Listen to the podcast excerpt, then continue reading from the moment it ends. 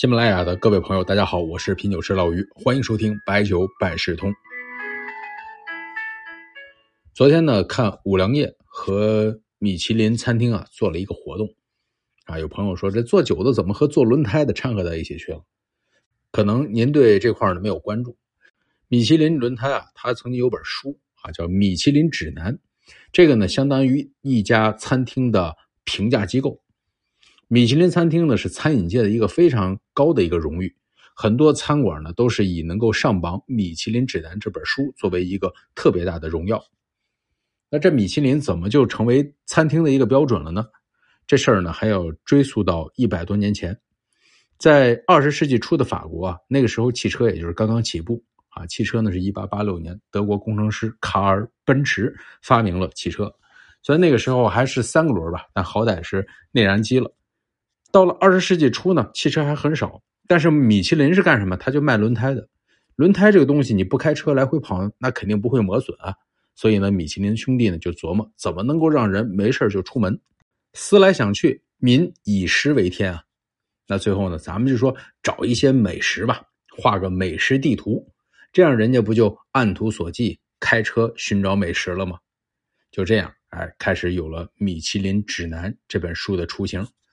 你看人家干了，就是当时这这叫什么探店这个活这个事儿很实用啊啊！这个探店出来了，那呃这些老饕们、群众们也跟着开始打卡啊，跟现在一样网红打卡，大家啊都有这种呃尝鲜的这种心理啊，就像咱们现在很多做酒测评一样，测评了说哪个酒好喝，在抖音啊或者喜马拉雅一播出，很多人呢都会去尝试一下，做大了，而且这么火，那就得出一些标准吧。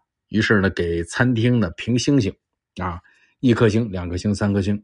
一颗星呢，就是你开着车顺路的时候啊，哎，可以过去吃一下；两颗星呢，就是你值得绕路过去吃一下；三颗星呢，就是值得专门去吃一下。哎，这个标准很好记。人家评委呢，也是那种神秘人造访的模式，微服出访啊。不过要注意啊，就是米其林星级餐厅啊，都特别贵，你吃一次钱包受不了。啊，上周呢，上海有朋友过来，给我带了点红酒啊，勃艮第产区的。他说这个红酒啊，特别适合配合吃什么？吃烤鸭。他就让我点，我就结果点的是米其林一星的餐厅大董，结果平均消费一个人在三百以上。我琢磨他那个红酒都不如我点那个鸭子贵。下次啊，真是设标准，不带茅台过来都不提烤鸭这事儿。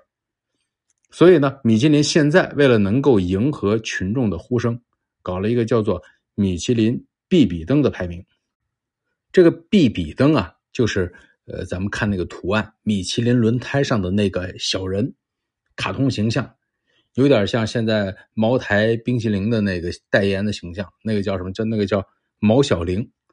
这个必比登啊，评出来的就是一些比较亲民的馆子，但是呢，米其林之前呢，只是对餐厅评价，还真是没有怎么对。酒进行评价，这事儿呢，直到了二零一七年，米其林正式的宣布收购了葡萄酒倡导家，啊，这个可是葡萄酒评价的权威机构啊。可能这个你不太了解啊，但是呢，提到他的创始人，你就是不算太经常喝红酒的人，那可能都知道谁呀？罗伯特·帕克。你看人家米其林收购这事儿，肯定是下一盘大棋呀。对美食、对美酒都有他的评价了，但是呢，米其林啊，我们觉得那肯定对白酒进行评价可能不太现实啊，毕竟呢是老外的那个评价体系，对于传统的东西呢，应该是比较困难的。您看现在很多国内的米其林餐厅都是粤菜居多，哎，为什么粤菜呢？它传入这个海外呢比较早啊，所以呢也更加适合老外的胃口。但是中国这么大地方，这么多菜系，你想用一套标准把中国酒的味道评价啊，就直接能评出来，那其实是很难的。当然呢，呃，米其林毕竟有这样的一个奢侈品的名头在这里放着。我看五粮液这几年一直和米其林走的比较近，这也是相互的借势的营销。二零二二年，四川成都也成为米其林指南在中国布局的第四城。四川呢？